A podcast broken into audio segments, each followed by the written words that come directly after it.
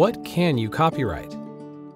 Title 17 of the United States Code, Section 102, lists eight categories of original works that are eligible for copyright 1. Literary works, 2. Musical works, including any accompanying words, 3. Dramatic works, including any accompanying music, 4. Pantomimes and choreographic works, 5. Pictorial, graphic, and sculptural works, 6. Motion pictures and other audiovisual works, 7. Sound recordings, 8. Architectural works. This list, while broad, actually includes a far more extensive range of work than the average citizen might imagine. One example of copyrightable work that may not be immediately obvious from this list is software. Why is software copyrightable? An appellate ruling of the 1983 case of Apple versus Franklin held that software was a kind of literary work and therefore eligible for copyright.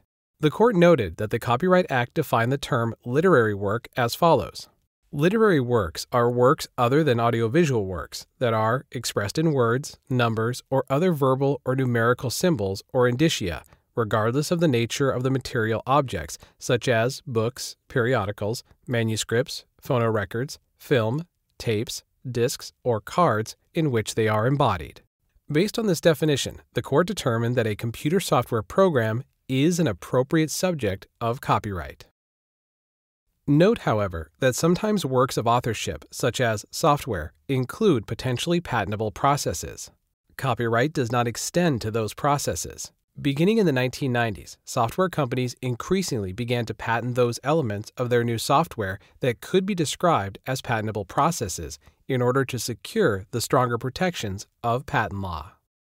Software is just one example of how the courts have tended to interpret the eight categories of eligible subject matter quite broadly. Just as technology drove the expansion of eligible subject matter into ever new realms, first photographs and then motion pictures, the courts have also expanded the definitions of all eight categories of eligible subject matter to include new types of work, such as maps, games, puzzles, toys, fabric design, and many other creations.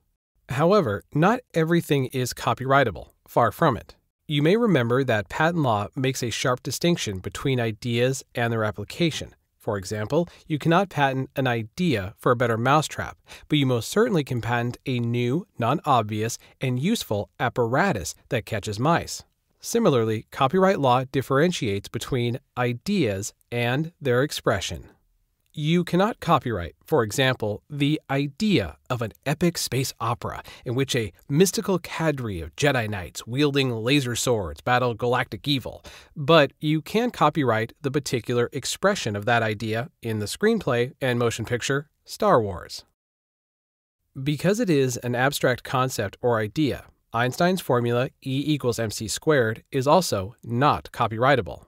That's because the formula was derived from observation of natural physical laws and must remain in the public domain. If such a formula were subject to copyright, private intellectual property rights could create a blockade, preventing scientists and mathematicians from continuing their research and teaching. Also, not copyrightable are names, addresses, and other facts unless they are creatively compiled. That's why a phone book cannot be copyrighted, whereas the creative compilation of facts in a Chinese American phone directory listing bean curd and bean sprout shops may be copyrightable under certain conditions, as a judge ruled in the 1991 case Key versus Chinatown. To be copyrightable, a creative work must not only be expressed in a tangible form that allows it to be seen or copied, but it must also be original. The requirement for originality in copyright has its parallel in the requirement for novelty in patents. However, this parallel works only to a point. A copyrighted work need not be novel in the strictest sense to be considered original. As Arthur R. Miller and Michael H. Davis explain in their textbook on intellectual property for law students, the author's ideas and themes may have appeared in earlier works. Indeed, much of the expression may have been produced before. But copyright will be available to this second author if his is a work of independent creation. To reiterate, in order to be copyrightable, a work of authorship must not only fit under one of the eight broad categories of eligible subject matter, but it must also be independently created, expressed or fixed on a tangible medium that can be seen or copied, creatively authored or compiled, not a fact or abstract idea.